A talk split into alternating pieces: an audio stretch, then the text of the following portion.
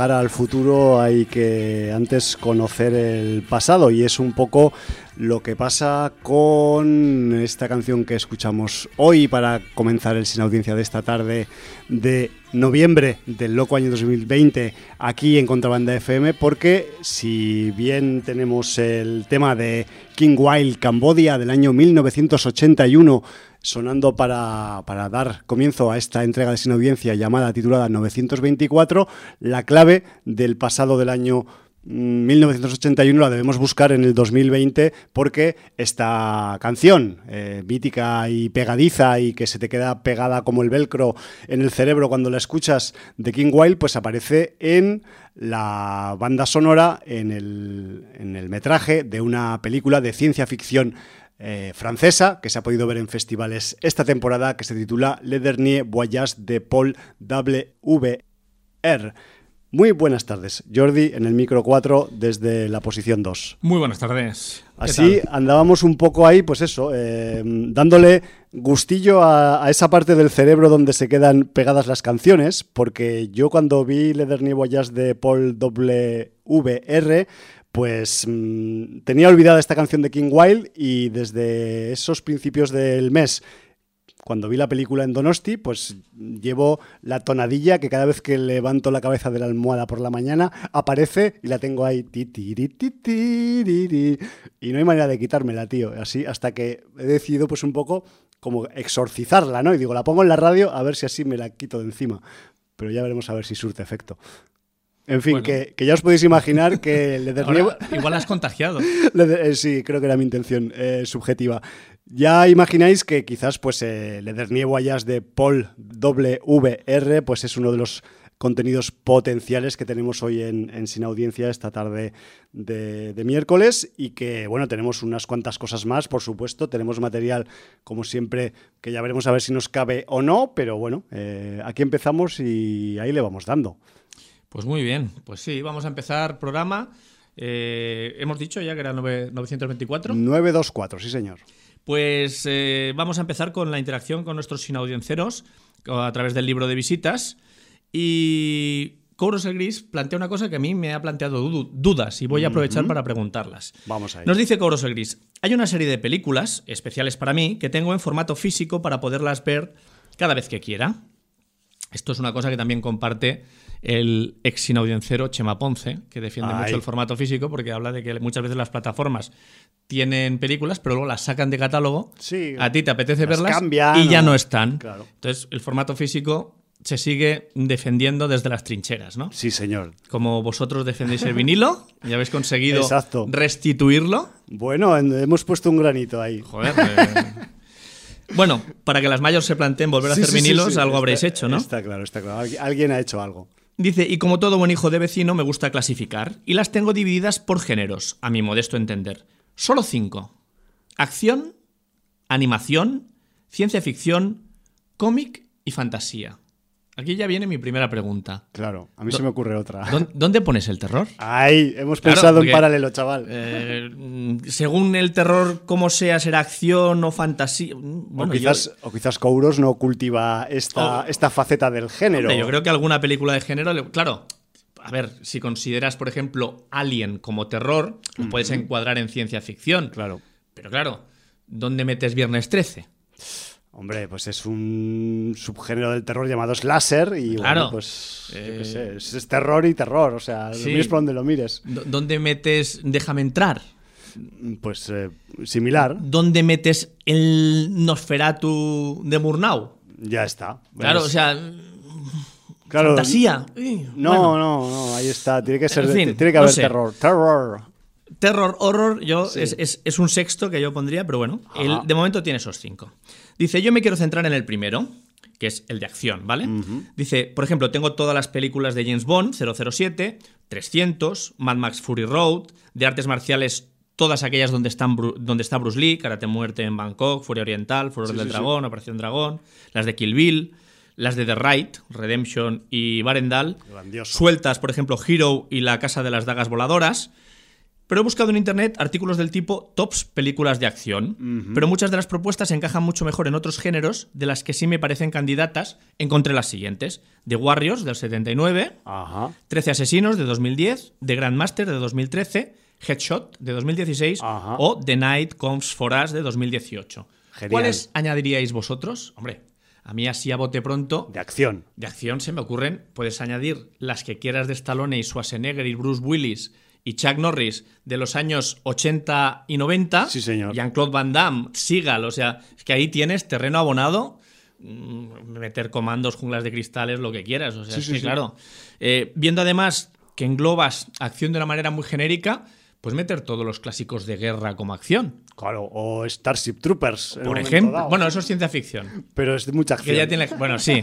Pero quiero decir, por ejemplo, unos 12 del patíbulo, Sí. unos cañones de Navarone, cualquier Sí. cosa de estas, también la puedes meter en acción.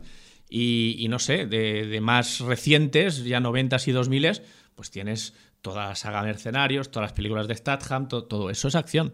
Sí, o sea, que quiero decir que fíjate si Hay- tienes hay- terreno abonado para cardar. Miles de ellas. Sí, porque Y- además es un género que, que- que ha tenido épocas de mucha explotación comercial. Sí, señor. O intentando explotar comercialmente esta, esta faceta del género acción. Y claro, pues las, las em, vamos a decir que si nos empezamos ya también pues, a meter en los eh, thrillers vertiginosos asiáticos, por ejemplo, pues ahí tenemos otro, otra beta también Claro. importante. que, que puede tener acción sin tener tantas hostias como Sí. The Right o The Night Come For Us, sino siendo más acción al uso, tiroteo, arma blanca y tal, que también eh, en estos thrillers eh, orientales Por pues tienes a raudales. O los, o los directores asiáticos que han hecho su, digamos, su veraneo en Hollywood también. Que Sí, también bueno, muchas veces han venido que a hacer- en Hong Kong, tipo Hardboiled, todo Exacto. este hervidero que se llama aquí, etcétera, etcétera. Todo ahí tienes un terreno abonado de acción también muy importante que, que también puedes Es- visualizar y explotar. Es casi un universo paralelo la Sí, acción. o sea, o so- sea, Ya, ya tenemos la primera categoría y, y ya tienes ahí mucho que buscar. Y bueno, pues eh, seguramente no estamos dejando muchas cosas, pero seguro que la sin audiencia te echa una mano y pone en el libro de visitas eh, y te aconseja sobre películas de acción sí, a raudales. sus fetiches de acción, porque cada una creo que tenemos nuestros fetiches de acción. Sí, yo evidentemente pues fueron los 80 y los 90 y, y es con lo que me quedo más. Aunque bueno, no he dejado de ver cine y, y Bueno. también rescato muchas cosas de los 2000 y, Yo, yo a nivel de acción, ya te digo que, en- y como muchas cosas en la vida, intento quedarme con las cosas de, de la actualidad, si se puede, y si, y si tienen quality. Y las, las pelis de tipo, pues eso, de, de Raid y compañía y Comes for Us y todas estas, o sea, a mí me parece eso es sublime. Eso es como, Súper disfrutable. es como eh, rizar el rizo dos veces, Sí, es, es con verdad, doble loop. es Y verdad. no sé, me parece que increíbles.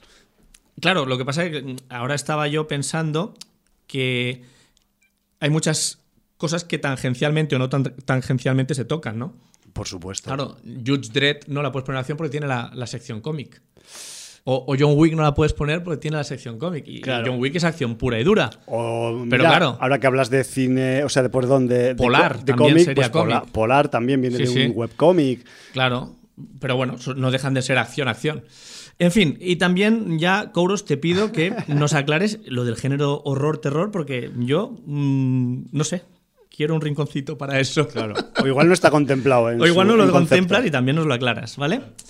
El señor Hallenbeck nos dice, aviso Ole. a navegantes, vayan afilando sus cuchillos, hachas y pelapatatas, porque en breve se iniciará el proceso de votación para los quintos premios sin audiencia de oro 2020, a.k.a. lo que el COVID no se llevó. Ahí Seguiremos está. informando. Pues muy bien. Bueno, eh, parece ser que Hallenbeck está haciendo su trabajo anual Sí, en este sí. programa, lo cual pues es de destacar y de alabar. Ya nos informarás, eh, Hallenbeck, cuando empieza el rollo, porque yo estoy perdidísimo y, y de un año para otro nunca me acuerdo de las categorías. Sí, por cierto, decir que del Club de la Sin Audiencia, que tiene cuatro miembros, los cuatro jinetes de la poca leche, De las pocas leches. Eh, pues en noviembre coincide que tres de sus integrantes cumplen años. Sí, es una pura coincidencia, que Bueno. no es buscado. Si, si no Pero- recuerdo mal, porque la cagaré seguro, creo que el 14 de noviembre el señor Hallenbeck, 19 de noviembre el que les habla, y el 24 de noviembre. Mañana, yo. Mañana, mañana. o sea, dicen que da mala suerte felicitar a la gente antes de que ocurra. Pues espérate y me lo dices mañana. Así que no te, no te, voy a felicitar en directo, pero que sepas que a las 001 pues te caerá un, por ahí un, una, una, felicitación. Y si no me equivoco, el día 24 tú, ¿no? Tú tienes muy buena memoria, chaval. Lo he repasado, ¿eh? Sí. Lo he repasado, sí.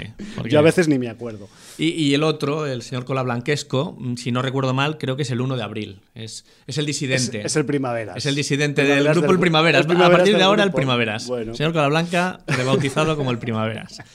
Bueno, dejándonos de onomásticas, eh, vamos con un mensaje muy interesante del señor Unai, Ay, que nos dámelo. dice, ya que igual comentáis Sputnik, que efectivamente un, Javi la lleva. Unai es un lector de mentes, tío. Sí. Yo solo apunto que vista en casa, sin ambiente festivalero, la vi más a gusto que un arbusto y le di el visto bueno. Sin volvernos locos tampoco, pero es un sólido bien si le doy. Es una crítica que eh, es una crítica, es una película sí. que ha sido criticada en los festivales por los que ha pasado. Eh, yo he leído cosas, pero no quiero hacer spoilers, pero mucha gente ha coincidido en la expresión esa tan homeriana Simpson, que es me aburro, pues un poco ese rollo. Ya, mira, yo... yo... Yo, no la he visto todavía, entonces... Mira, yo casi aunque igual... la, la analicemos otro día, a ver si me puedes orientar. Sí, Jordi, yo, porque yo también llevo escuchando esto también desde que la vi en, en Sitges, en este caso, y, joder, pues me, repatea un poco en general, porque, a ver, o sea, entiendo que no es una película muy movida, que es mmm, pausada y que igual, eh, según el planteamiento que tiene al inicio, esperas que se desarrollen algunas cosas más o que ocurran algunas cosas más de las que acaban ocurriendo en la trama. Pero eso no quita que sea una peli de ciencia ficción con todas las letras, que técnicamente es súper correcta, más que correcta, y que plantea pues uno de los temas más sobados de la ciencia ficción de una forma pues no vamos a decir original, pero sí vistosa. Entonces, Mm, chico, si te gusta la ciencia ficción y si te gustan las películas serias de ciencia ficción, aunque pueda haber alienígenas de por medio, pues... Eh, no, no, sé si has hablado de más, porque precisamente la gente que dice que es aburrida es porque la película va muy emparentada con cierto título eh, que está en la memoria colectiva. Sí, pero y entonces no. la gente Sí, espera por la premisa. Ya.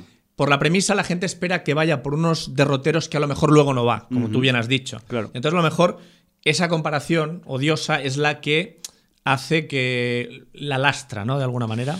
Bueno, es que al final, eh, en todas las películas eh, de ciencia ficción en las que haya unos condicionantes del espacio exterior, de biología extraterrestre, llamarlo como queráis, pues eh, casi todo el mundo, casi todos los cerebros eh, que han tenido un poco de bagaje en la ciencia ficción se van a ir a ese título, pero es que es algo inevitable. O sea, pero eso pasa con, con casi cualquier película de ciencia ficción con este componente. Eh, si, te, si obvias eso, o sea, realmente, pues es una película que es bastante disfrutable. No es el peliculón de la temporada, pero vista la cosecha tan flaca, tan eh, poco abundante de ciencia ficción que está habiendo en los últimos tiempos de calidad, y hablo de ciencia, cuando hablo de calidad es que se tengan en cuenta la ciencia ficción como, como un género serio, pues este es un buen ejercicio de eso. Así que ya te digo yo que no será la gran juerga de la despedida de soltero del príncipe heredero de Kuwait, pero, pero la peli está guay. A mí me moló.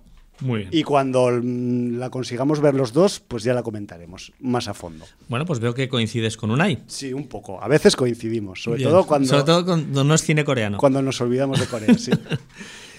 Nos Que- dice que- también. Que, por cierto, no sé si lo ha dicho Unai, pero es una película rusa. Que eso No, no, no lo ha Que dicho. eso igual también, pues Sí. hay, hay que tenerlo en cuenta. No lo ha dicho, sí, sí. Vale, pues hecho. Nos dice The Dark and the Wicked. En ese mismo ambiente de sofá, manta, gato y oscuridad, a mí me puso los pelos como putas escarpias. Sí, literalmente. Y las pasé reputas, mis dieces. ¿Estás de acuerdo? Yo, ya hablé de. Do- dos de dos, ¿eh? Ya hablé de ello el, Sí. cuando, cuando torné de. Bueno, no sé si a mitad de Sitches o, justo después de Sitches, pero que. Sí, hace tres o cuatro programas, Es, ¿no? es de la, es una de las pelis de Sitches que, que más terror tiene dentro. Luego dice como series a recomendar Gambito de Dama con la tal Lord Joy a tope, cojonuda. Discovery, por supuesto, con David Cronenberg incluido en el último capítulo como único personaje capaz de descolocar a la inigualable Michelle Yeoh en su papel de Soy la más chunga y la puta ama en al menos dos universos. Qué bueno.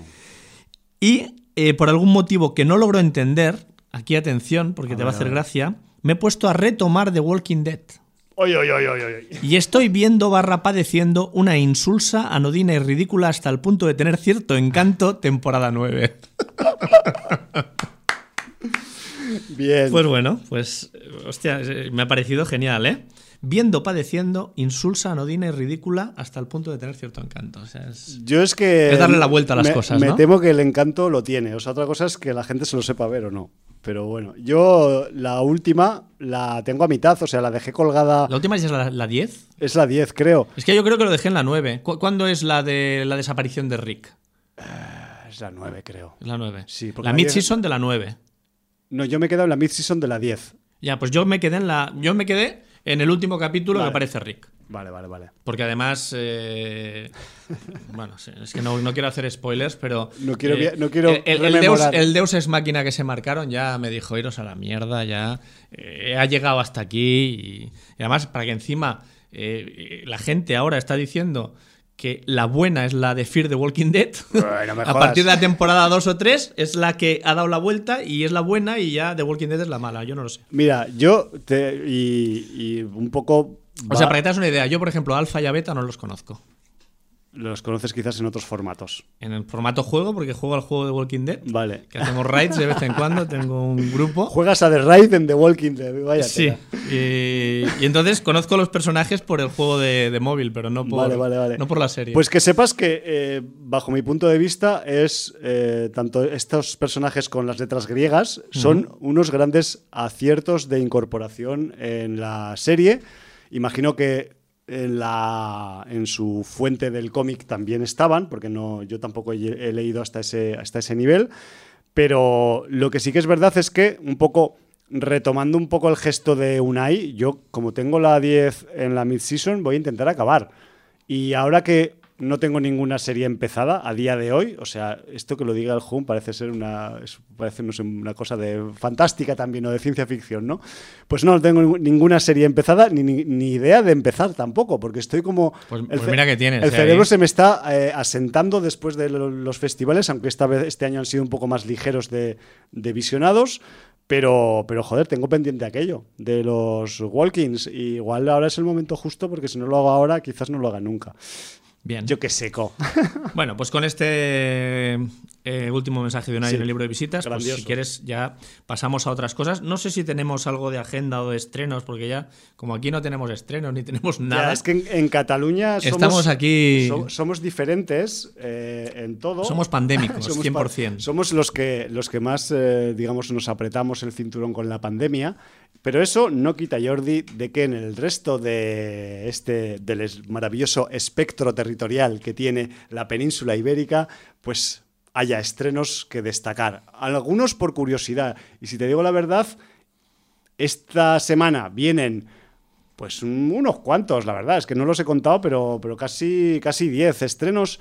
Y hay algunos que eh, pues llaman la atención por su curiosidad y otros pues porque son reestrenos de algún título mítico del cine que a nosotras nos gusta. Eso me ha llegado a mí. Si te ha llegado, ¿no? Sí. Pues aunque sea eso... Ese reestreno de 30 aniversario era. eh, claro, es de 1990, pues si hacemos bien las cuentas, sí, será 30 aniversario, ¿no? Y, y si quieres empezamos por esa. sí, empezamos sí, sí. por esa porque también, pues oye, a quien le pille y quien pueda, pues que sepa que eh, Total Recall, eh, Desafío Total, la mítica película del Mr. Paul Verhoeven y que está protagonizada, entre otros y otras, pues por Arnold Schwarzenegger, por eh, Rachel Ticotin, por Sharon Stone y por Michael Ironside, entre otros, aunque creo que también hacía un cameo el honorabilísimo presidente de la Generalitat, Jordi Puyol, en uno de los efectos especiales que hay en la, en la película. 4. Ese. Y además es que en aquella época, pues eh, Jordi Puyol hizo varios cameos en, películas de género y nunca se le ha reconocido porque creo que era como una... Sobre todo en ciencia ficción. Sí, o sea, siempre ha tenido pues esta, esta vinculación este hombre que luego en la vida real ha sido lo que ha querido y esas cosas que salen en la prensa, pero luego, oye, pues, el, pues el tipo arrimaba el hombro ahí en algunas producciones de, ciencia ficción. Pues era el, el Javier Botet de los 90 por ejemplo. Más, pequeñico. Y, del 79 también, porque ya tuvo apariciones. A ver, sí, Jordi Puyol tiene unas cuantas apariciones míticas en películas de género y quizás en algún día pues deberíamos hacer una recopilación y hablar de todas ellas en su conjunto porque sería una excusa pues un tanto bizarra para hacer un compilado de películas interesantes, casualmente todas que tienen muy buena pinta y que todas las hemos disfrutado mucho. Sí, dos personajes emblemáticos. Sí, señor. Dos personajes emblemáticos son Yoda y Cuato, y a partir de ahí alguna semblanza más se podría encontrar. Sí, porque yo me acuerdo, no sé si, cuál era, creo que era incluso en la de Brain Death, del, de Tu madre se ha comido a mi perro, del, de ese chaval regordete que luego hizo El Señor de los Anillos. Pues, ¿Ese tal Peter Jackson? Sí, creo que ahí también tenía un papelito en algún... Supongo que te refieres al bebé. Eh, me temo que sí. Bien. Bueno, pues ahí anda. Para que sepas que mi, mente no piensa esas cosas únicamente, sino que hay, más gente que la piensa. Tenemos mente colmena, normalmente nos pasamos las ideas aunque no queramos. Sí, bueno, pues Son que tantos años ya de. Que sepáis que en, esa, en, aquellas ciudades o territorios en las que vuestras autoridades os permitan ir al cine como personas normales que sois, pues que sepáis que que el desafío total eh, sigue, sigue dando caña y además una película hiper eh, recomendable por cualquier razón que, le rodee, por, por, todo, porque es una peli de, de, tomo y lomo de principio a fin y que es súper disfrutable y quizás pues si alguien no la ha visto todavía en pantalla grande, pues estos son los momentos que hay que aprovechar, ¿vale?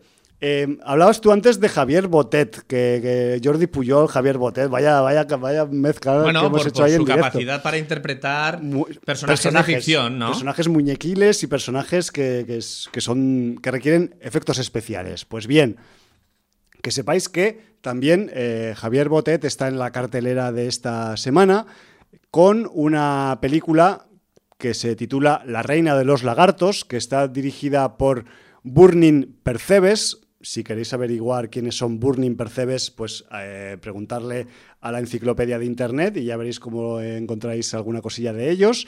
Y que sepáis que pues, es una película que, es una, vamos a decir, no sé si comedia dramática, como dicen en esta página web de estrenos, pero en la que eh, tenemos una, una madre soltera que conoce a un ligue de verano y ese ligue de verano, en un momento dado, pues se tiene que marchar y porque le viene a buscar una nave espacial, pero la nave espacial no aparece. Y entonces parece ser que eh, las cosas en la vida de estos dos personajes se empiezan a torcer a partir de esa pérdida de ese vuelo, mm, no sé si eh, estelar, interestelar o qué. ¿Por qué nadie dice que haya componentes de ciencia ficción en La Reina de los Lagartos, pero con ese título y con esos directores, vete tú a saber. Que sepáis que eh, Bruna Cusí, Javier Botet y Miki Esparvé son los eh, protagonistas de, esta Reina de los Lagartos.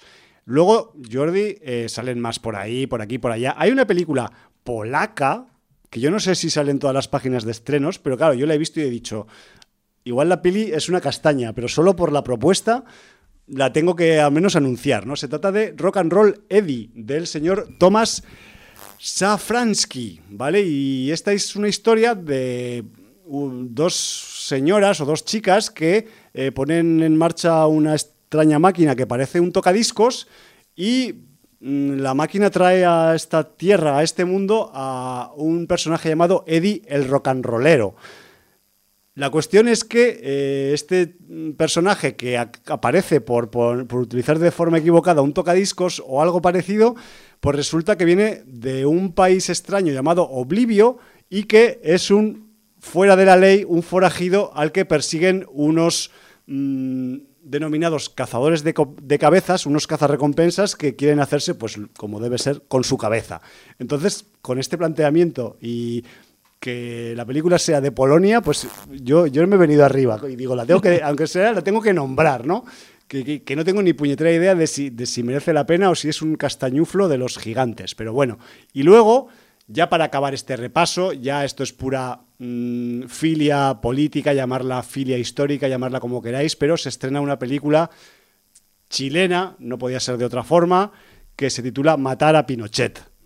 ¿Vale? Que sepáis que eh, pues este dictador eh, americano de Chile que mmm, estuvo pues mmm, dirigiendo el país de Chile con su mano de hierro de mierda del año 73 a 1990, además es otro de esos dictadores que murió de viejo, que me refiero que a ese nivel que es un poco spoiler histórico, que la película se llame Matar a Pinochet y que yo os diga que Pinochet murió de viejo, ya sabéis cómo acabó el intento de atentado que hubo en, eh, en los eh, mediados de los 80, que fue cuando pues un comando de activistas eh, intentó acabar con la, con la vida de este motherfucker con todas las letras que era Augusto Pinochet.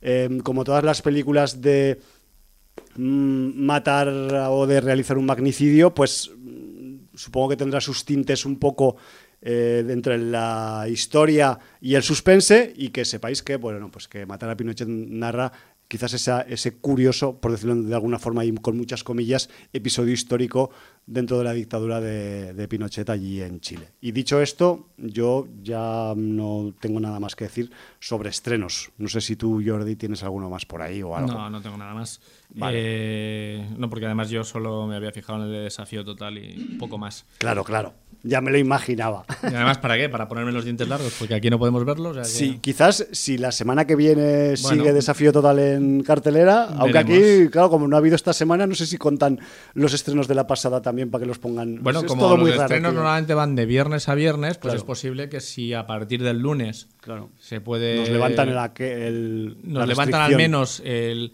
el secuestro cultural. Vaya nos- tela, ¿eh? O sea, Hostia, vaya- la que nos están haciendo aquí es muy gorda. Muy y- gorda, muy gorda. Y yo sé que, eh, o sea, que tenemos que doblar la puta curva y todos los rollos esos que nos cuentan. Pero es que no puedes jugar con el sustento y el pan de la gente tan a la ligera y tan al, al bingo, que parece que estén jugando al bingo con el, Sí, con el yo- pan de la gente. Yo creo que el, el problema no es sé. que estamos en una segunda ola y no se ha aprendido nada de la primera. Claro. Entonces, bueno, hay medidas que, que pueden parecer más o menos coherentes, pero otras no tanto. Pero bueno, eh, si a partir del lunes volvemos a tener, aunque sea el 50%, eh, o teatros, 30, y, lo que sea. teatros y salas de cine, pues eh, al menos pues, se podrá hacer algo. Claro. Y yo eh, al- a, los hilos de los estrenos sí que tengo una pequeña noticia que tiene que ver pues con otro nuevo retraso de otra producción internacional blockbuster que iba a venir el 1 de diciembre a salas españolas y que como la movida está como está, pues también lo retrasan, ¿no? Que sepáis que Monster Hunter, que yo no sé si teníais muchas ganas de verla, es la nueva producción de Paul W. S. Anderson, el de mm, la, mm, el de la Mila Jojovic y todos estos rollos, y que sepáis que se iba a estrenar en principio el 1 de diciembre y se, su estreno se traslada nada más y nada menos que al año nuevo. Jordi, el 1 de enero de 2021 se estrenará Monster Hunter, o al menos eso dice Sony en, en España. Y que sepáis, bueno, si no sabéis de esta película, que aparte de estar protagonizada por Mila Jovovich, como os podéis imaginar, Como toda ¿no? la saga de Resident Evil que Exacto, ya dirigió él. Que son, es que claro, están estos ahí muy unidos. Entonces, claro, es- aparte que Mila pues tiene su tirón comercial, vamos a decirlo, dentro de las pelis de acción y fantásticas. Y bueno, y aparte tenemos sorprendentemente pues a un tal Tony Ya en esta Monster Hunter, lo cual le da también un poco de mm, caché, vamos a decir, asiático. Y también a Ron Pellman y a Diego Boneta, ¿no? que son algunos de los integrantes del eh, pues, reparto de Monster Hunter. Así que, mm, pues esa pequeña noticia de, de ese otro nuevo retraso de otra película de esas de Blockbuster que, que venían en breve y que se aplazan. Y de, de Paul W.S. Anderson hay gente que se queda con el para mí despropósito que es Mortal, Mortal Kombat. Hay gente que la tiene como película de pero yo de su filmografía me quedo con Horizonte Final. Sin duda. Ya, y quizás alguna de las primeras entregas del El primer Resident, Evil, si quieres. O, del primero al tercero, diría yo. Pero bueno. Está salvando mucho, ¿eh? Es que hay muchas. O sea, es que tú no sabes, lo, que, no, no. Tú no sabes lo que vino pero, después. Pero yo me, yo me, acuerdo que perpetró ese Alien vs Predator, si no me equivoco. Sí, también. Hizo la primera de readaptación de Death Race, de Death Race La Carrera de la Muerte, la que salía Statham. Y, bueno, si no me equivoco, hizo Pompeya con el, con el Keith Harrington también. Sí, está la vi yo. Eh, bueno, la padeciste, ¿no? Terrible, es terrible. O sea, que quiero decir que, bueno, en, en, general, yo no sería un director que lo tendría. Yo creo que Horizonte Final se la rodó un primo. O sí, o, frase su señora o algo. Esa frase de, de Pumares. Eh, grande Pumares. Eh, Pumares siempre, además Pumares es muy curioso porque eh, le ha dado mucha caña siempre a los hermanos Cohen y siempre decía la frase muerte entre las flores se la rodó un primo. Pero claro, es que los hermanos, los hermanos Cohen tienen otras películas que están muy bien y, él no salvaba ninguna, ni sangre fácil, o sea, se lo cargaba bueno, todo. Se, se, les cruzó, se le cruzó ahí. Y entonces sí, entonces él solo salvaba muerte entre las flores. Y entonces decía que se la rodó un primo. Bueno, que sepáis que yo eh, a Carlos Pumares, que lo, que lo respetamos mucho independientemente de lo que opine, porque es una enciclopedia del cine andante y muchas hemos aprendido cuando éramos pequeñas de sus programas de radio de su noctámbulos. De estrellas, madre sí, señor. Mía. Pues que sepáis que Carlos Pumares, a pesar de su edad y a pesar de que se supone que es un tipo que eh, le gusta el cine serio y sesudo, también va a los festivales de cine de género y fantásticos. Y no se pierde uno, ¿eh? Por eso, y este año yo lo he vuelto a ver en Sitges. En Donosti ya no lo he visto porque quizás igual era más complicado que, que se pudiera mover el hombre o lo que sea, pero que sepáis que a pesar de que es un, una persona que por edad puede estar en todos los riesgos posibles de, de la pandemia, el tío está ahí dando el callo en los festivales con todos los eh, hipsters, con todos los eh, treintañeros, cuarentañeros, con las niñatas de las escuelas de cine y con todos los rollos. Ahí está él, pues eso, el veterán máximo y joder, pues a mí me hace gracia siempre verlo como, como asiste cada año y que sigue pues eh, al pie del cañón con todo lo que está cayendo. Así que un saludo para Mr. Pumares que lo apreciamos mucho. No sé si nos escucha o no, pero da igual. Queda dicho. Sí, señor. Bueno, pues no sé si tenemos alguna cosita más respecto a estrenos. No, no, no, ya está, ya. ya estrenos o eh, estrenos pospuestos, que también es, ya es, eh, es, otra categoría, ¿no? Sí, ya esto ya casi pues pasa, pasa a ser una categoría un poco eh, incidental de, de, este loco año. ¿Festivales ha, sobre, ha sobrevivido algo que tengamos que destacar en la agenda? El Fanta acababa, ¿no? Ya. Sí, lo único, sí, acabó, el fan acabó en, en, domingo, creo recordar, pero sí que es verdad que, sí, muy bien Jordi, o sea, yo te, tú eres un tío que, que, que, tiene memoria y yo no, porque yo lo tengo apuntado en la chuleta y ni siquiera lo había visto. Quienes estáis en el, en el sur de la península, que sepáis que joder, de la península, parece que esté hablando de Corea, no, de Iberia estoy hablando. Que sepáis que en Málaga, hasta mañana, que se clausura, se sigue celebrando esta noche, pues esta noche ya no, porque allí tienen a las 6 de la tarde, tienen toque de queda. Allí los francotiradores salen a las 6 de la tarde, en Andalucía. Flípalo, nene. Luego nos, nos podemos quejar aquí, pero bueno. Bueno, pero ellos tienen bares. Sí, tienen bares y, y cines, cine. y tienen bueno, festivales, pues, aunque se acaben a las 6 de que la no tarde. se conforma.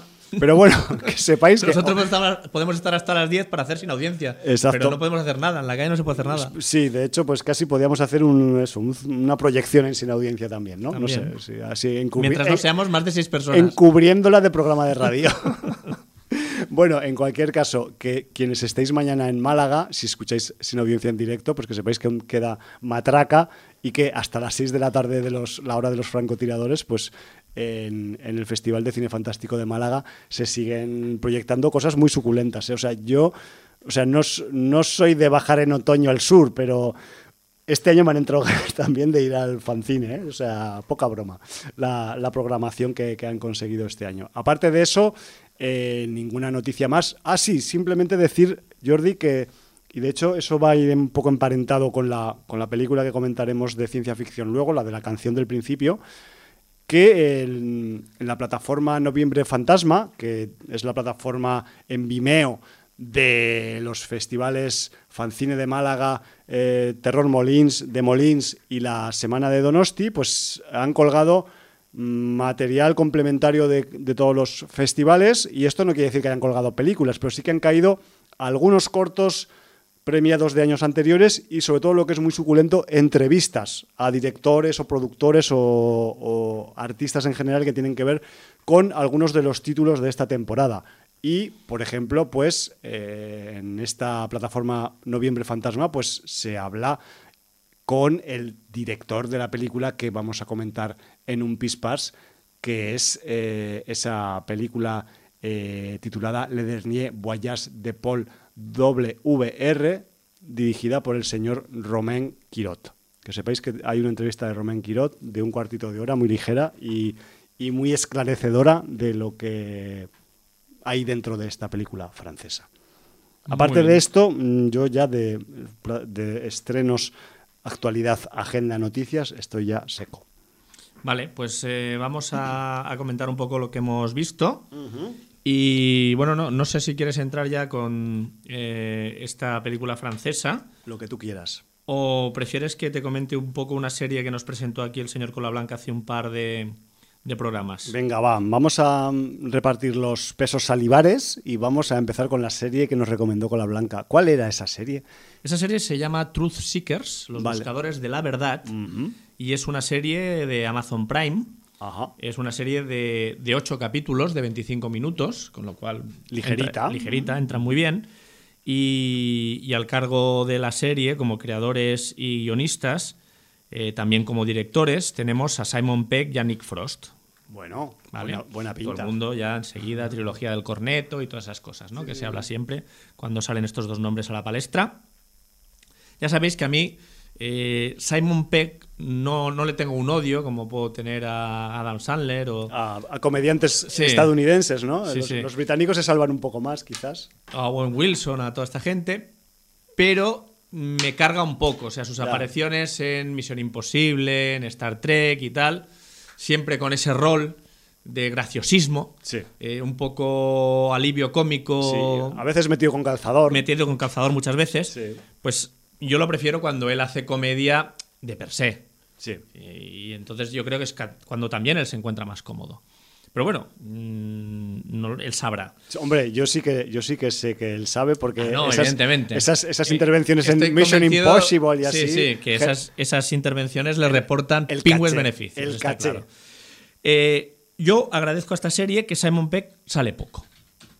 Y entonces, es un poco reclamo, quizás también. Bueno, reclamo, se ríe de sí mismo porque sale con pelucón e incluso algunos de los personajes de, de la serie hacen Ajá. referencia a ese pelucón con el que sale y tal. Bueno, bueno. Y, y bueno, eh, para meternos un poco en, en, ambiente, ¿qué tenemos en Truth Seekers? Bueno, pues tenemos ocho capítulos de 25 minutos, yo he visto cuatro, he visto la mitad. Y entonces tenemos un, una especie de historia continuista que va pasando de capítulo a capítulo sí. y breves historias autoconclusivas en los episodios. Ah, mira. ¿Vale? Entonces, bueno, lo que tenemos, el, el protagonista real de la serie es Nick Frost, que él, él eh, trabaja en, en, una empresa de Internet, de poner cable, conexión de alta velocidad, eh, de fibra. El técnico del cable.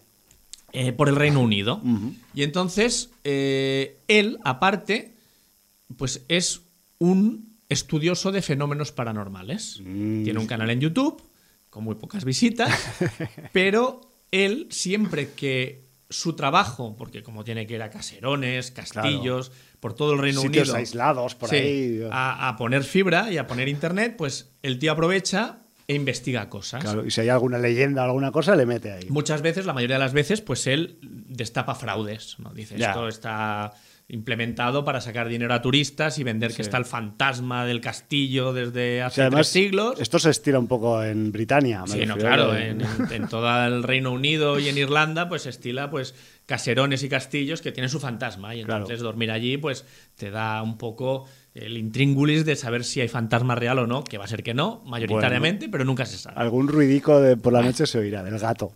Igual luego cuento una anécdota en Pamplona, en unos Sanfermines. Ay, ay, ay, ay, ay. Que, por, por favor, que está real, ¿eh? Esos valen oro, tío. Hostia.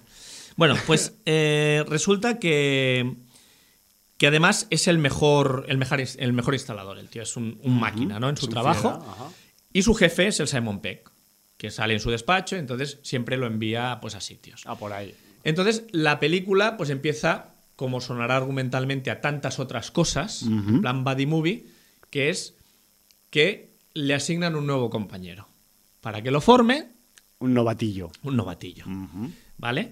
Y entonces, bueno, pues eh, creo que el actor se llama Samson Cayo, es un actor negro Sí. y, y jovencito, y entonces es eh, el nuevo compañero de, de Nick Frost para instalar el, el cable y la internet allá donde haga falta. Bien. Entonces, bueno, pues eh, lo que te dan es eh, con este argumento continuista de capítulo a capítulo que te va aclarando cosas, también te dan una pequeña historia con algún fenómeno paranormal allá donde ellos acuden a hacer una reparación o a hacer una instalación, pues para ir animando el cotarro. Sí, sí, sí. Entonces, bueno, eh, a todo esto, a, este, a esta pareja, eh, se le une un tercer componente, que es una chica que aparece en, en el segundo capítulo y, y que va a tener una importancia en la trama, en la trama larga, digamos, en la de los ocho capítulos, aunque yo solo haya llegado al cuarto.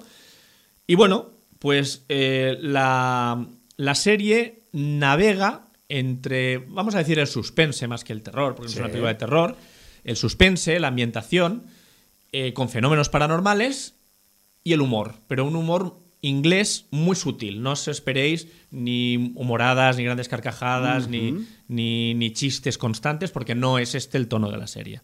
La serie, en este sentido, es bastante reposada, con, con trazas de humor, vamos a llamarlo así, Sí. eh, que está tan de moda alimentariamente hablar de las trazas, ¿no? Pues con trazas de humor, pero el, el argumento es que realmente sí que pasan cosas paranormales muchas veces y, y no nos damos cuenta.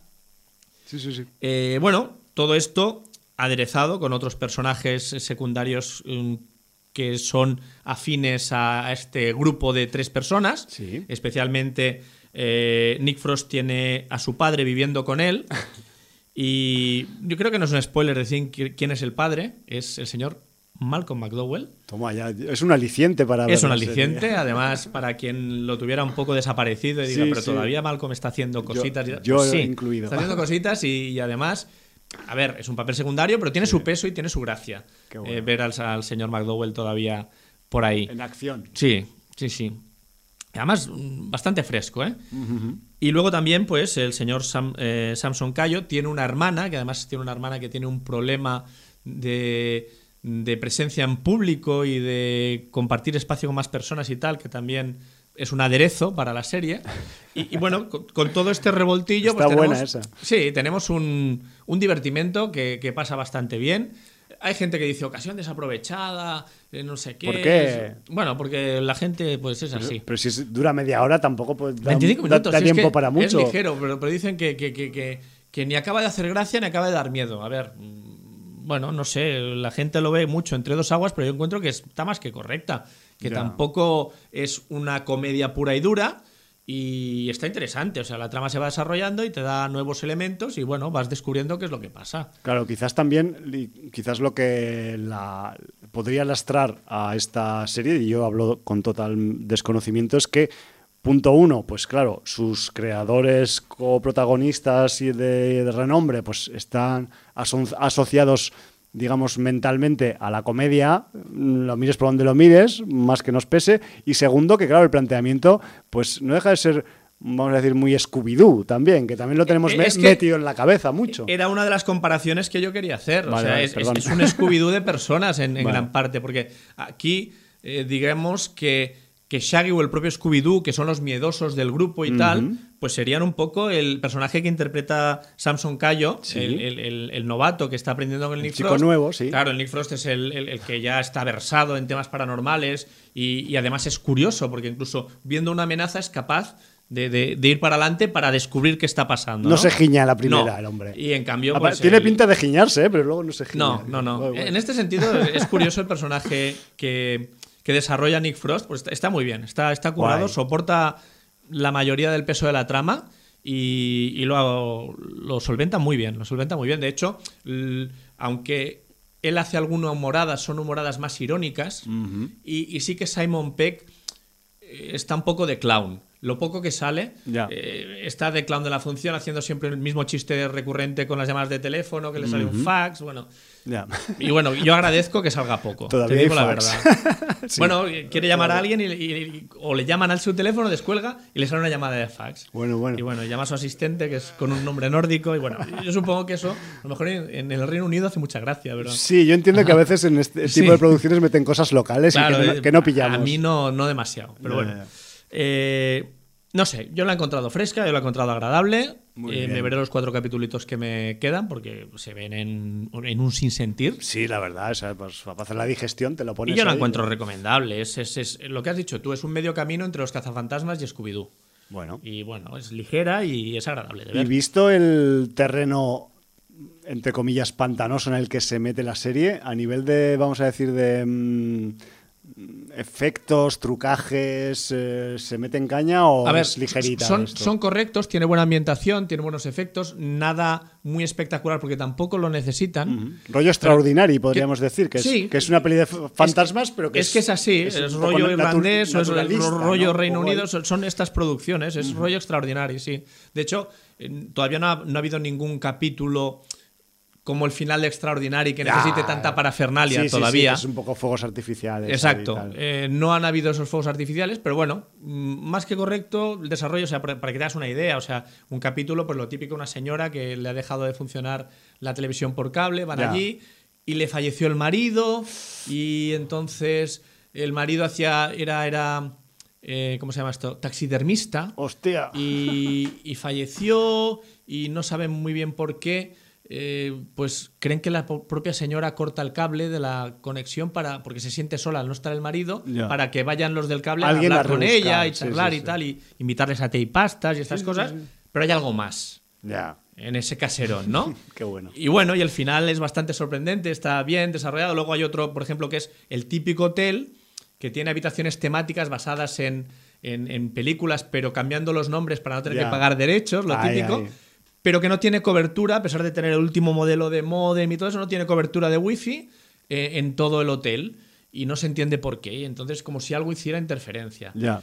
Además, eso va ligado precisamente con una historia eh, que le pasa en la radio del coche desde hace casi 20 años al Nick Frost, que oye una emisión constante que quedó como perdida en el tiempo. Y eso, el argumento va... mm, Retomando, ¿no? no, Este- no retomando, sino desarrollándose Vale. durante los capítulos y en el capítulo 3 se solventa. O sea, que hay tramas que van pasando de capítulo a capítulo, pero a lo mejor se solventan a los tres capítulos. Luego Ya, la ya, trama principal que se alarga más y luego subtramas que se mm, son de- autoconclusivas. lo O sea, de cada capítulo. No sé, tiene como un entramado que está bien, que está bien. Yo no sé, he leído alguna crítica así un poco ácida o- y yo no entiendo por qué. No, está, está bien. Es un producto Bueno. que se deja ver, ligero y para pasar el rato entretiene. Bueno, que es lo que buscamos en primer lugar cuando nos ponemos delante de una película o de una serie. Sí, porque además eh, eh, yo creo que en estos tiempos que corren lo que buscamos es evasión y por supuesto. o victoria. Si, podemos ganar, ya no te digo nada, pero bueno, En lo- este lo- momento, lo tenemos crudo a ganar. ¿eh? yo lo diría que los buscadores de la verdad, estos truth seekers, nos dan evasión. te pueden sacar eso y además Sí, una sonrisilla. Y una sonrisilla. Bueno, pues- Aunque no es lo que buscan, ¿eh? no es comedia Ya. constante. No, Sí, sí, sí. Si pensáis horror o comedia constante, estáis equivocados. Ya os digo, un medio camino entre cazafantasmas y Scooby-Doo. Vamos a dejarlo en suspense paranormal. Sí. Por sí, alguna Es cosa que, es que yo creo que es muy, muy extraordinario. O sea, quien Ya. haya visto extraordinario hace un par de años en festivales, eh, sigue esa línea. Bueno, está guay. Pues oye, ahí queda esos buscadores de la verdad. Yo la cargo en la mochila de Sí, series porque ahora que estás con series que. Sí, pero es, has un oído- poco huérfana, esta es ligera, esta es de ver en 20-25 minutos y te la quitas Sí, de sí, sí, encima. que y... es una, una buena, un buen recurso para gente Para con, eso- con esos poco tiempo o con, sí. o con huecos escasos, ¿no? Para, y no para ver, pues eso, capítulos de, de una hora o una hora larga, que algunos parecen películas de algunas series, aunque los disfrutamos mucho también, ¿eh? Sí, sí. Todo- yo todos, recuerdo hace poco con ese Gangs of London, por- cómo lo esa- esa, me venía a la cabeza, por ejemplo, y dices, bueno, pues es que esta, Vale esta- también, ¿no? esta ¿no? me importa que sea como una película porque es que porque es la hostia y ya está. Bueno, pues los Truth Seekers, la- los buscadores de la verdad ahí, más material británico que, que echarnos a las, a las mochilas. Yo, si te parece, Jordi, hago el salto del canal de La Mancha y nos vamos A al cine francés porque, además, vamos a decir, cine yo no, es que decir francesa secas sería eh, obviar una parte de la ecuación, no de esta película en concreto, pero sí de, las películas que tenemos a las que me voy a referir este año en, festivales, y es que el cine, vamos a decir, franco-belga, o sea, el francófono, por decirlo de alguna forma, pues ha estado muy presente este año con fuerza en los festivales que se han celebrado y en los que no, pues también la hubieran tenido.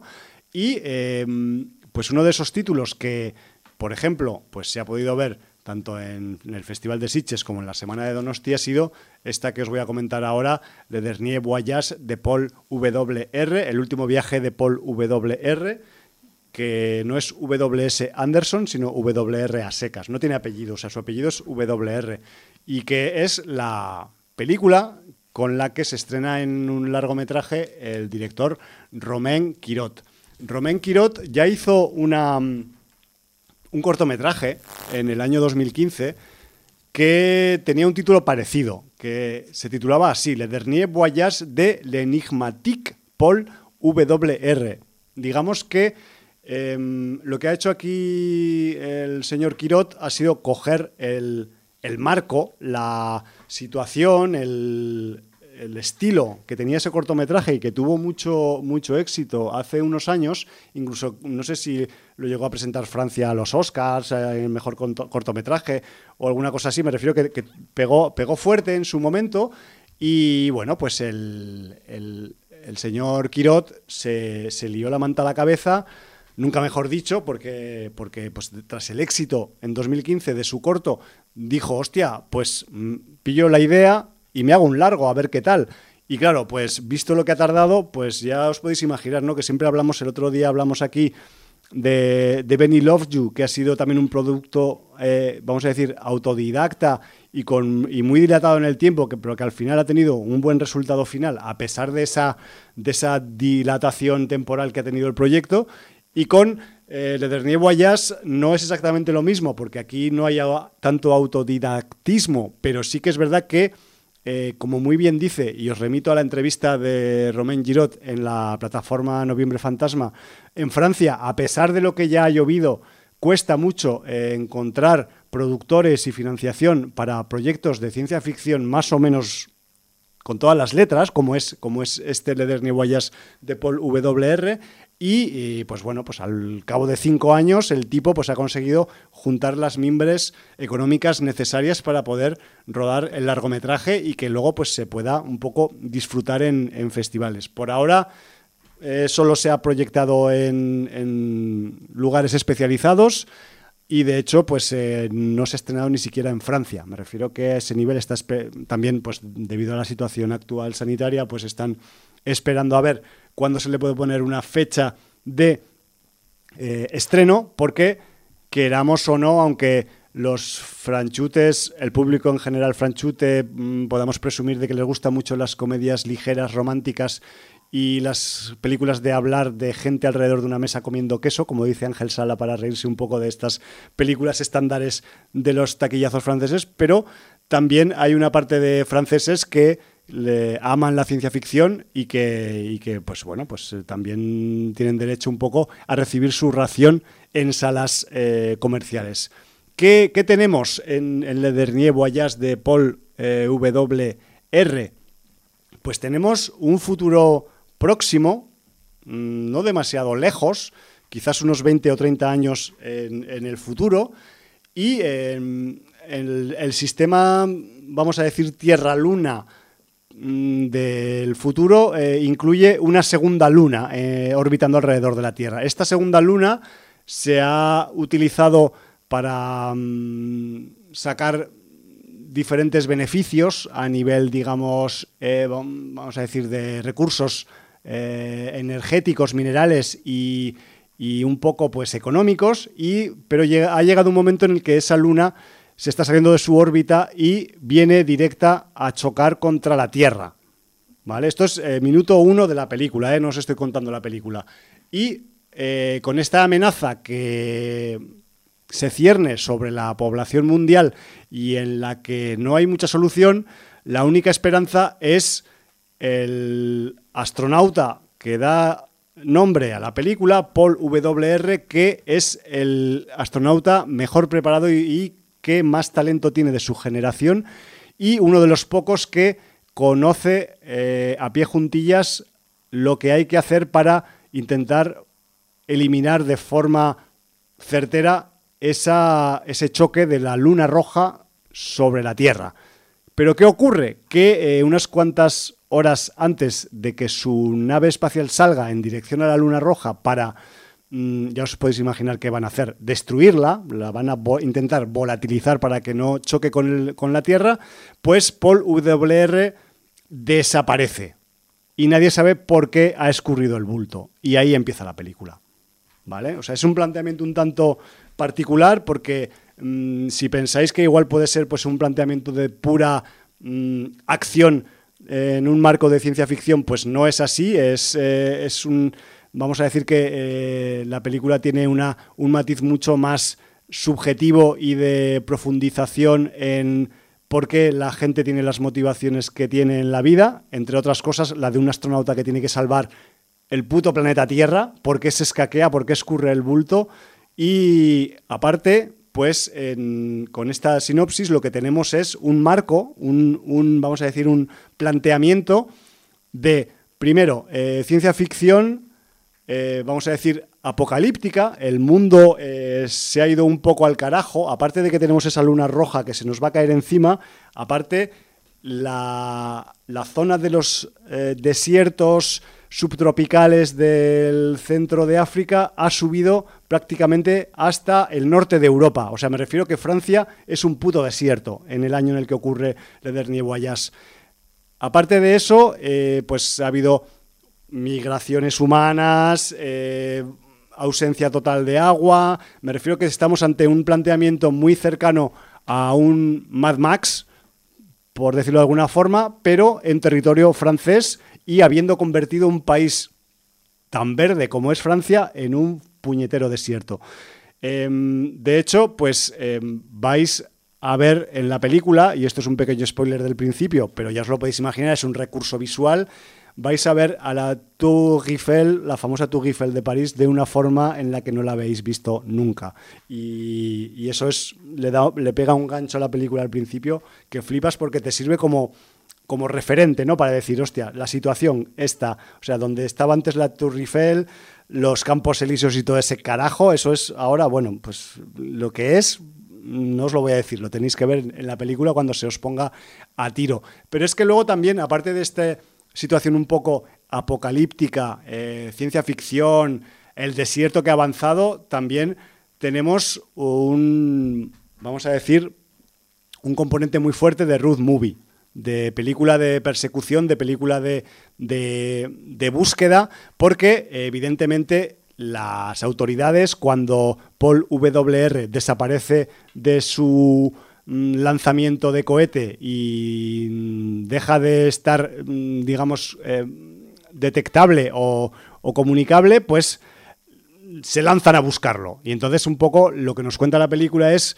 ese, esa entre comillas, persecución o huida de no se sabe por qué razón de Paul WR a lo largo de la desértica Francia y con un objetivo que tampoco os puedo decir porque ya sería un poco destripar el argumento y que bueno, pues él tiene sus razones para no haber hecho lo que todo el mundo quería que hiciera y durante la película vamos a descubrir los porqueses, porque hay varios porqueses al respecto.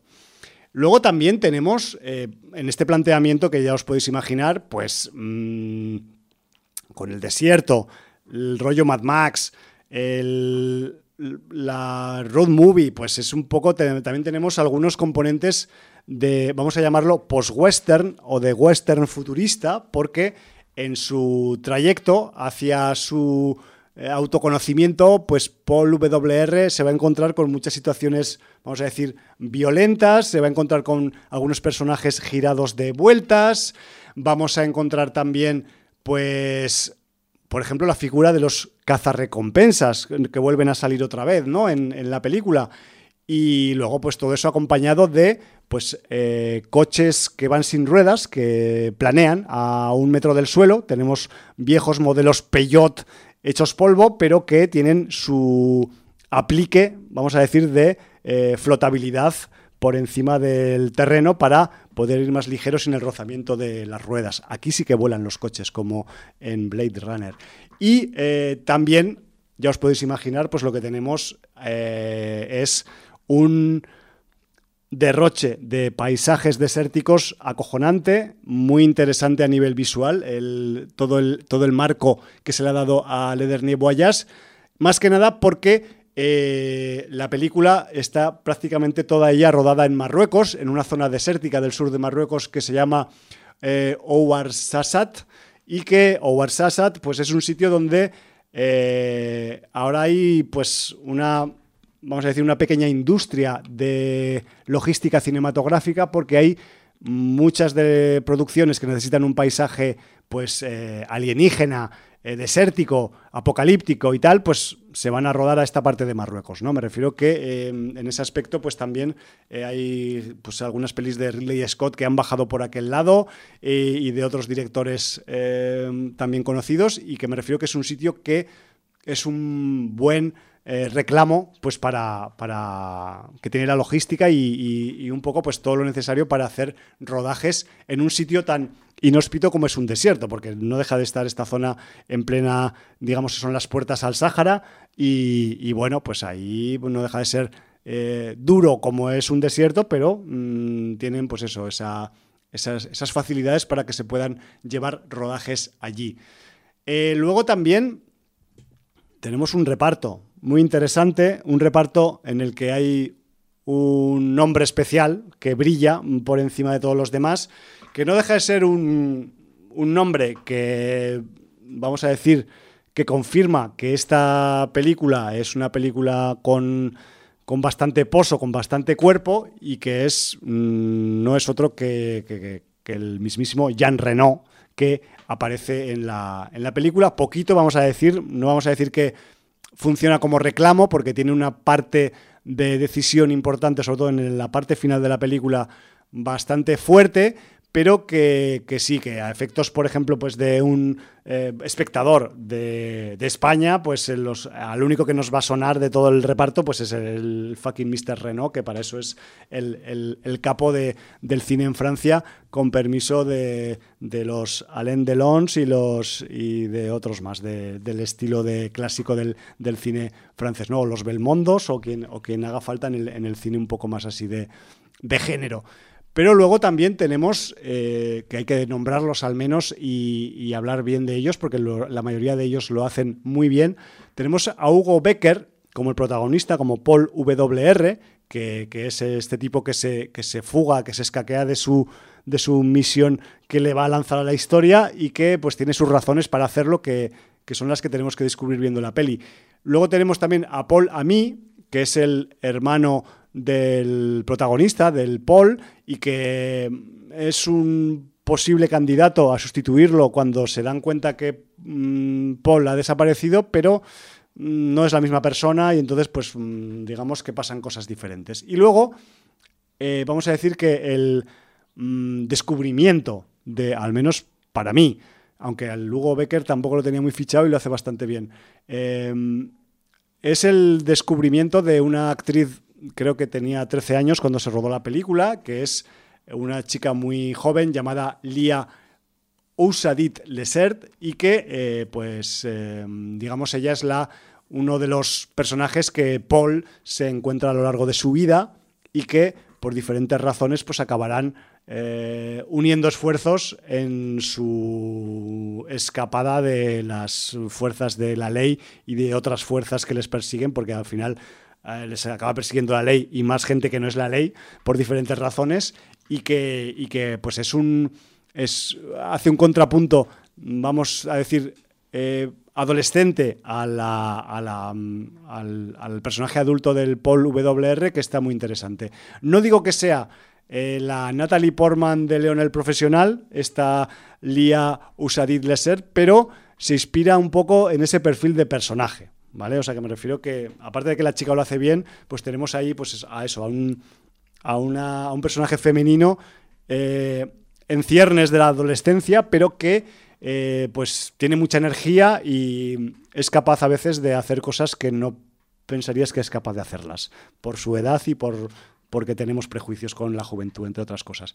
Y luego, muy curioso, en, la parte de secundarios, porque todos estos son eh, los personajes principales, de hecho Jean Renault es el padre de Paul WR, me refiero que para que sepáis que, Renault tiene, tiene un, peso también conceptual importante en, la trama, pero a lo que iba, en la parte secundaria tenemos curiosamente pues al actor Bruno Lochet que en, este caso, pues hace de, creo que es del padre de la chica de 13 años, pero que es un tipo, es un actor que este año también lo hemos podido ver en otro título de esta temporada, como es Mandivil, que también tiene un papel pequeñito secundario ahí. Así que mm, lo podréis ver a este hombre. De hecho, eh, es muy curioso porque creo que los dos personajes, me estoy dando cuenta ahora que lo estoy diciendo en antena, que, hace Bruno Lochet, tanto en Ledernie Voyage como en Mandiville, los dos creo que viven en una caravana en medio de un descampado y creo que no sé si es una puta coincidencia o que se pusieron de acuerdo el, señor Quintín Pie y el señor Romain Quirot para ponerlo en el mismo sitio. Pero bueno, eso, supongo que son ironías del cine y que, a veces ocurren, ¿no? Eh, a ver, por, valorar un poco así a, bote pronto, por mi opinión, la Disney Voyage de Paul W.R. Sí que es verdad que es una película que, por lo que plantea en su primer tramo, eh, quizás luego se va por unos derroteros que no son exactamente los que teníamos pensados como espectadores, pero eso no quita que el lugar por donde va no deje de ser muy interesante también.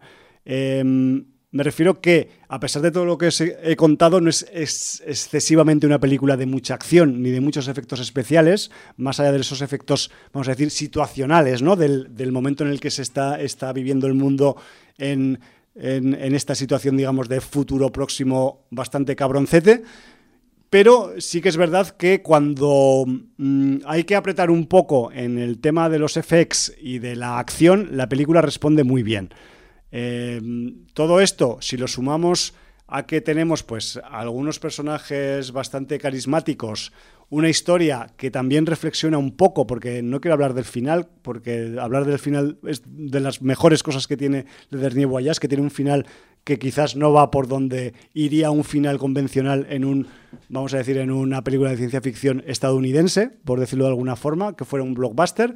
Aquí va por otro lado, pero sí que hay un pozo en esta amenaza de la luna roja que se viene a la Tierra con una reflexión de cómo hemos llegado a esa situación en el caso de la película, de cómo tratamos el planeta, de cómo tratamos el medio ambiente, de cómo nos tratamos a nosotros mismos como especie y que eso también acaba incidiendo un poco en el, vamos a decir, en el concepto un poco filosófico que tiene la película. Me refiero que tiene muchas cosas de unas picotea más, de otras picotea menos, pero en esencia y en su, en su globalidad es una película que sin ser perfecta, porque el señor Quirot tiene que hacer más películas para llegar a la perfección, es su primer película larga, y, pero eso no quita que sea bastante interesante, que sea una propuesta bastante original dentro del primero del panorama de cine francés y segundo de cine europeo.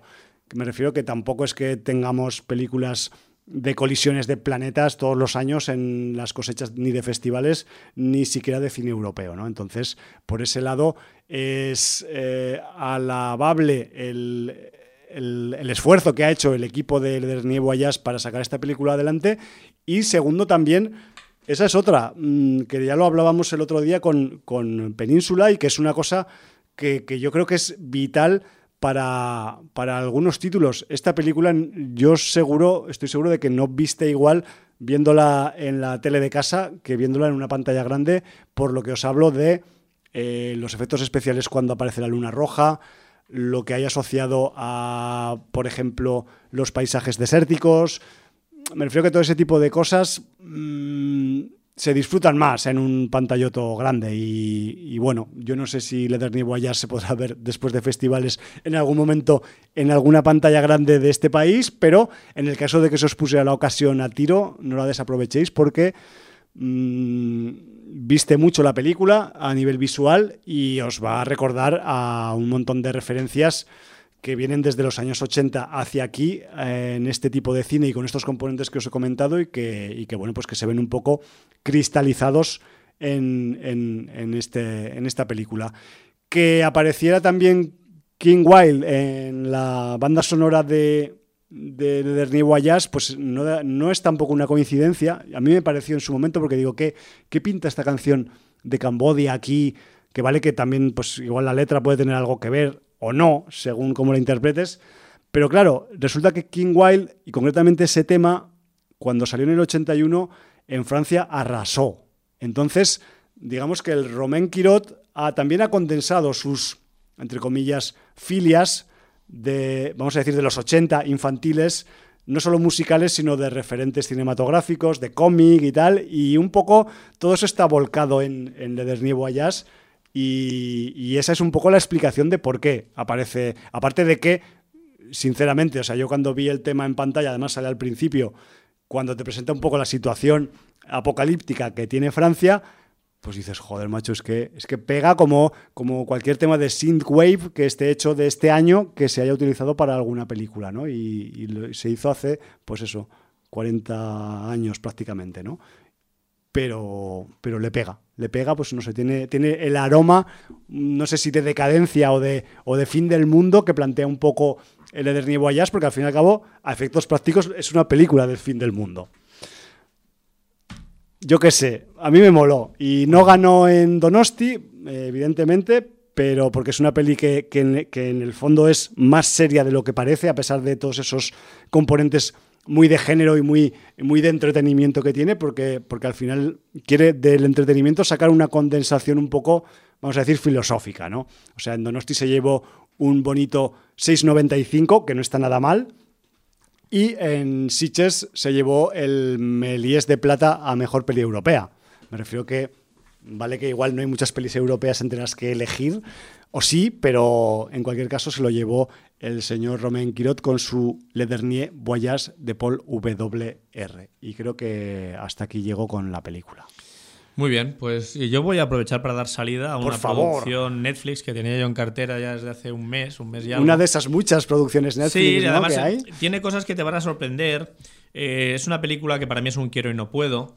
Vale. Es una producción que tra tratando el tema que trata y teniendo el título que tiene, pues para mí era visionado obligatorio, a pesar de que me luego pues me lo estoy imaginando. las carencias han sido muchas, ¿no? Estoy hablando de vampiros contra el Bronx. Hola, contra Vampire, el Bronx. O sea, Vampires versus The Bronx. Sí. Contra todo el Bronx ahí. Con, Sí, hay sí, muchos sea, negratas ahí. Además, ¿eh? quiero decir, la, la, la, película la dirige y la co-guioniza Oz Rodríguez, que es un director eh, que creo que este es su tercer largo para cine, pero que ha hecho mucha serie de televisión, sobre todo registro de comedia. Eh, y la película, pues, de mamá de mucha mucho del, del, del terror comedia ochentero. Sí. Eh, pues de, de, desde La pandilla alucinante, Jóvenes ocultos, eh, Noche de miedo. Noche de medio te iba a decir. sí. Eh, pero también podríamos emparentarla con, por ejemplo, con el Attack the Block que tuvimos en 2011. Uh -huh. eh, si no recuerdo mal, de Joe Cornish. Sí, señor. Y, y, y, tiene elementos también de ese Attack the Block. Y, y bueno, ¿qué, ¿qué, es lo que nos encontramos? Pues Cuéntanos. nos encontramos. Eh, la película, de una manera muy blanca, no deja de ser una crítica a la gentrificación. Bueno. Y entonces lo que nos plantea es que el Bronx lo están comprando para apijarlo, para convertirlo un poco lo que han hecho con el Born en Barcelona, ¿vale? Sí, sí, sí, la Gentry. la Gentry, la Gentry. Entonces, eh, claro, ¿y, ¿y, cómo nos lo plantean? Pues nos plantean un Bronx, un Bronx genuinamente afroamericano y latino, como claro. ha sido toda la vida, principalmente dentro de los latinos creo que es dominicano lo, más, lo que más que hay allí. Sí, puertorriqueño también. Puertorriqueño. Eh, bueno, pues eh, cómo se instala una inmobiliaria muy fashion y moderna que en claro homenaje se llama Inmobiliaria Murnau. ¡Hola! Cuyo símbolo no es ni más ni menos que un grabado del señor Vlad Tepels. Joder, para más Inri. Muchas pistas, ¿no? Muchas pistas, o sea, Para los no dejan nada a la imaginación. Ya, ya, ya. Y que tenemos, pues, un grupo de putos vampiros elitistas, blancos, pijos, Ah. vestidos con sedas y tal, que llegan al Bronx para quedarse todos los locales, haciendo grandes ofertas económicas a la gente para que venda su peluquería, su comercio, su, su restaurante y convertir el Bronx en otra cosa. Eh, ¿Qué pasa? Que al que no quiere vender con oferta económica, pues le pasan una oferta de colmillos. Todo esto en un ambiente súper blanco. No vamos a Ya. ver ni gore, ni sangre, ni de huellos. Es una película para toda la familia. Que podría haber sido, ¿no? Otra orientación. Sí, de- pero no la tiene. Vale. O sea, en este sentido, no busques donde no hay. Sí, sí, sí. Eh, un reparto poco conocido, principalmente de niños, porque son los niños los que van a resolver la, la situación, porque los niños creen en cosas que no creen los adultos Exacto. como suele pasar, eh, muy, muy en plan homenaje ochentero, pero sí que tenemos algún personaje, algún actor o actriz conocidos por ahí, eh, como el Sea Wiggum, como mm, sale, no sé si es un cameo, pero en un papel muy pequeñito la Zoe Saldaña, Sí, pero sale un amigo tuyo. sí, lo acabo de ver. ¿Lo acabas de ver? Sí, sí. Un cura. Mira que yo no soy muy amigo de los curas, ¿eh? Además sabes ya el papel que hace. Pues que lo pone. Sale uno de los Butan Clan. sí, el señor. Method El Man. Method Man ahí. Y, y sale haciendo de, de un, de un cura Qué bueno. Que bueno, que no es uno de los personajes principales, pero bueno, sobre todo hacia el tercio final de la película tiene su importancia. Hombre, le- tiene cruces para pelear contra los Bueno, vampiros al menos. Sí, pero curiosamente, un cura que cree en la religión, que es una cosa difícil de creer, Ya, ya, ya. eh, luego a lo mejor es escéptico en lo que le puedan explicar. Sí, claro, y más niños. Bueno, pues todo esto tenemos el Renfield de turno, que, que es el que eh, durante el día administra esta mobiliaria y bueno, pues los niños van a ir descubriendo cosas y nadie les va a creer como es obvio. También durante la película tenemos un homenaje nada velado a Blade, porque directamente Sí. los niños ven Blade eh, a pesar de que no tienen edad y no quieren sus, sus madres, pero ¿Y por qué es afroamericano?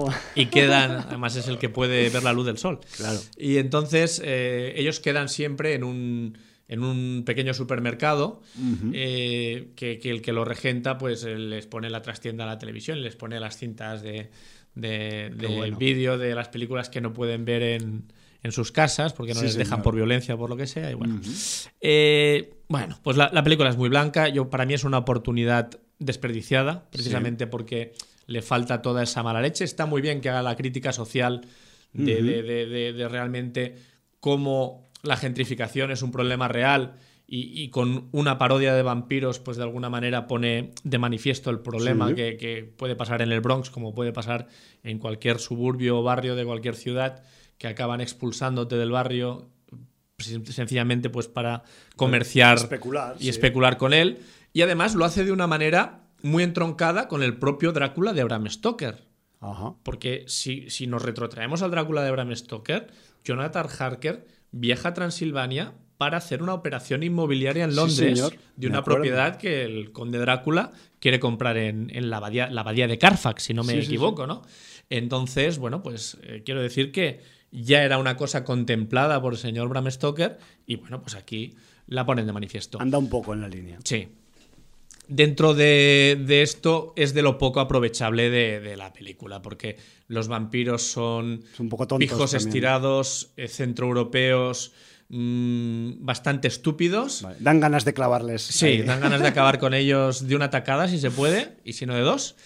Y, y la verdad es que la película no tiene mucho aliciente porque no hay ni, ni, ni escenas mm, que te den un poquito de, de sangre, ni vísceras, ni nada. Es que no es demasiado blanca, es demasiado familiar y aporta pocas cosas. Tiene algún momento así un poquito de tensión, pero será tensión para, para eso, para verla en familia, pues para Sí. los niños que no están muy versados en las películas de miedo, pues para ponerles un poco el intríngulis o el, ay, que van a salir los vampiros y tal, pero poco Que, más. que podría considerarse incluso una película apta para público Sí, infantil en un momento. Bueno, lo que fue una pandilla alucinante en su Sí. día. Qui- quizá ya jóvenes ocultos no tanto, ¿no? Pero, pero sí para adolescentes, y ¿no? Noche de Miedo no te digo nada. Noche de Miedo ya tenía más elementos. Pero bueno, aún así, eh, tiene ese regusto a los años. De hecho, tiene alguna escena que, que directamente está calcada de alguna producción de los 80. O sea que mm, es un homenaje demasiado tarantiniano, ya me entendéis. Ya, ya, ya. Y, y bueno, pero dejando eso aparte, se queda en un aprobado justito, justito, justito. Ya. O sea, un producto que es una pena porque... Que no, se- no apto para especialistas, vamos a no, decir. se podían haber hecho muchas más cosas y se ha quedado eh, en una parodia familiar y, además eh, queda mucho el mensaje de el Bronx unido jamás será vencido, ¿no? Ya, ya, ya. Entonces, Bueno, es que al fin y al cabo, o sea, se me ocurren dos cosas que comentar. La primera, al, al- al hecho de lo que dices tú del, del barrio o el distrito unido, ¿no? Porque eh, aquí se presenta una situación que ya se ha vivido en otras décadas en el Bronx, y yo te lo digo porque la, en, en- el fermento social y barrial y cultural en el que nació el hip hop, eh, estaba también la especulación inmobiliaria. O sea, y, y en- a principios de los años 70, en vez de mandar vampiros a comprarte la casa, lo que hacían era pegarles fuego a los bloques. Y así, ha habido películas sobre estos temas. y así pues este cobraban el seguro y, bullying inmobiliario. y aparte derribaban el edificio y ya el solar pues ya se podía especular con él y lo que fuera, ¿no? Y en esos solares que luego quedaban vacíos, pues los chavales del momento pues iban a hacer sus fiestas callejeras, sus block parties donde empezaron a juntarse todos los elementos del hip hop y bueno, eso ya es historia, yo lo que estoy es contando ya viene en la Wikipedia. Pero me parece muy curioso, aunque sea desde el punto de vista infantil, que, que se retome esa temática y que ahora es de otra forma y es de otra con otro estilo mucho más edulcorado y mucho más vendible, pero que sigue siendo la misma mierda que a principios de los, años 70, ¿no? Lo que pasa que ahora, pues el hipsterismo y la gentrificación, pues tienen una cara muy amable, que en su momento pues era más gangsteril, vamos a decir, ¿no? Y bueno, no deja de ser pues curioso que eh, esta temática acabe pues en una película de vampiros para niños, ¿no? Pero bueno, cuanto menos curiosa es Jordi. Yo no sé si la acabaré viendo en algún momento, ni que sea por el Method Por Man. el Method Man, ¿no? Te, te ha despertado curiosidad. Pero sí que, bueno, sí que pues está claro que es una, una producción que, que está pues destinada a público infantil. No sé si juvenil, porque los jóvenes de ahora son bastante más macarras. Pero bueno, me refiero que, que, pues sí que puede tener un público pues de para mm, vamos a decir potencial de género para que luego pues crezcan en ese en esas temáticas, ¿no? Que eso también puede estar bien cuando mm, tenemos pues un, un ejemplo de pues eso de película blanca de vampiros pues para quién va a ser para los niños Sí, porque además, eh, digamos que la primera mitad de la película sí que mantiene un tono dentro de- del, del enfoque juvenil que Sí. tiene, un, mal- un tono de mientras van descubriendo qué es lo que está pasando, por cierto tono oscuro, ¿no? De, de, Ya. mm, hostia, pues, pues es verdad, va a pasar aquí algo que no, hostia, no, pues lo que está pasando es chungo y tal. Entonces tiene algunas escenas de tensión y, y un desarrollo que no está mal, pero cuando ya ves que los vampiros son un poco gilipollas, Ya, que no son los resolutivos que deberían ser con los poderes y, la, y, y Y por- la caña que pueden llegar a dar. y, por llegar a donde han llegado no Claro, que yo, supongo yo- que yo me acuerdo al principio de 30 días de oscuridad que, que te quedabas con los cojones colgando. Perdón por la expresión. bueno era así se me ha entendido, literal ¿no? Eh, y, y además ese plano cenital y la nieve Sí, y la sí. sangre, ¿no? Era, era brutal. no hay escapatoria baby Pues aquí te van metiendo poco a poco en situación, pero luego, claro, es que no tienes ninguna explosión de sabor. Mm, Los vampiros ha- hacen tonterías varias. Además, todos los clichés de los vampiros eh, combinados y adaptados a las reglas del juego de no Ya. pueden entrar si no los invitas. O sea, salen todas. En Sí, este sí. sentido, no Es- rompen es ninguna, un manual. ninguna regla establecida. Es el, el- el- ABC de los vampiros, ¿no? sí Y bueno, pues eh, de hecho, lo que dices tú, al espectador avezado pues le, le resultará un producto absolutamente insulso. Y bueno, pues para introducir a nuevas generaciones Bueno. juveniles o infantiles en el cine de género, pues bueno, pues es un producto que bueno, que puede, puede aprovecharse. Claro, y que los mismos niños que pueden ver este, sobre todo los niños afroamericanos o, o latinos americanos que puedan ver este producto, luego quizás se, se, mm, aficionen y acaben viendo Blácula, por ejemplo. ¿O no? Por, por- por decir una. Sí, ¿eh? sí, porque tiene, tiene además ese, ese rollo Black Exploitation, ¿eh? Claro, yo es que lo veo, lo estoy viendo. Sí, no, no. ¿eh? O sea, lo, el tiene, reparto, lo la tiene y, orgullo de comunidad y todo eso, y en ese sentido sí que cumple su función. Bueno, Está claro, yo- para el público americano La- estas cosas les gustan, ¿no? Sí, sí, sí, sí, está claro. Y eh, la segunda reflexión que se me ocurría sin haberla visto es ¿Qué pensarán los otros vampiros de New York, lo- concretamente los que viven en Staten Island, de estos vampiros del Bronx? Porque los que conocemos de Staten Island tampoco se dedican a operaciones Lo- inmobiliarias. los de Staten Island me parecen mucho mejores, mucho más graciosos y, y se la llevan de, de calle. Ay, le echamos de Sin menos. duda. Echamos de Les menos. echamos de menos. What we do, te echamos de Oh. menos. Volver pronto, por Sí, favor. señor. Sí, señor. Bueno, dicho esto, Jordi, nos estamos acercando peligrosamente. Acercando, no. Yo en breve tengo que. Ya te tienes que salir disparado como un Sí. cohete. Como el cohete ese que va a destruir la luna roja del Ledernie Guayas. Sí, señor. Eh, pues mm, no sé si quieres decir algo al respecto de la valoración final de vampiros del, Bronx es, es un contra los aprobado vampiros. justillo, justillo y, y siendo generoso, sí. Vale. Bueno, pues ahí queda esa, esa mm, no recomendación, quizás sí recomendación, pues para, para los niños, para que se empiecen a un poco interesar en el mundo de las cosas eh, oscuras y ocultas. Sí, señor. Y, Que- y que bueno, siempre puede también, estar bien. pues como es un ABC de los vampiros tan claro, pues también para ah, un poco explicarles la mitología vampírica y, Sí. y todos esos esas historias o leyendas urbanas sobre el comportamiento de los vampiros, ¿no? Sí, que además a los chavales esto les chifla. Sí, cuando lo descubren por primera Claro. vez. Luego Sí, ya. Pero bueno, yo qué sé. Pues Y ahí pueden pasar luego a las reglas zombies con un con una guía de una guía de supervivencia. supervivencia y cosas así, Para eso ¿no? ya hay que leer. No sé si los niños de ahora. Bueno, leen- no, pero leen lo pueden, lo pueden ver también en eh, ¿cómo se llama? ¿En- la de, en ¿Cuál de ellas?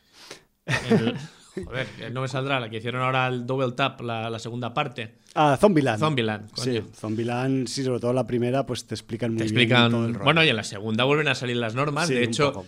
sale un nuevo personaje que también tiene normas. Tiene y- ma- otras normas, sí, señor. Pero mm, se las ordenan y está, está curioso ese momento.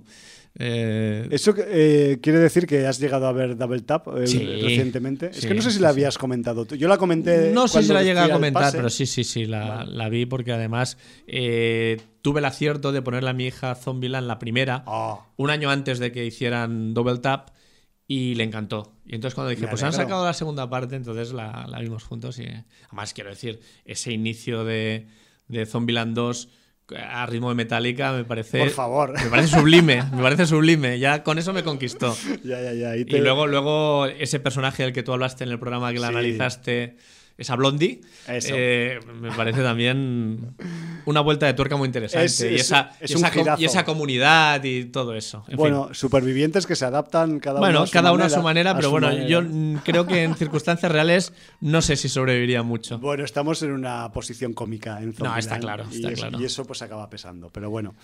Sí, ahora sí que sí. Sí, nos con, tenemos con que despedir. Zombieland, con, sin Zombieland, con Double Tap, sin Double Tap, nos tenemos que marchar. Nos marchamos y hemos empezado con un tema que aparece en Leather Voyage de Paul W.R. Pues ahora nos vamos a ir con un tema muy eh, tremebundo que yo lo he Sí. estado escuchando antes de que empezáramos el programa, porque esto lo hemos improvisado antes de empezar y, y suena genial y es la canción, el tema de los créditos finales de la serie Truth Seekers, que antes ha estado comentando como muy bien habéis escuchado Jordi. Y que, y que bueno, pues con, con este, con este mm, título de créditos final de la serie Truth Seekers, pues nos marchamos por donde hemos venido y además, pues solo os mm, tenemos que decir que la semana que viene volveremos más con más cantidad y posiblemente mejor del material que hemos traído hoy y con nuestro grito de despedida habitual. Valar Borgulis. Motherfuckers de los vampiros contra el Bronx.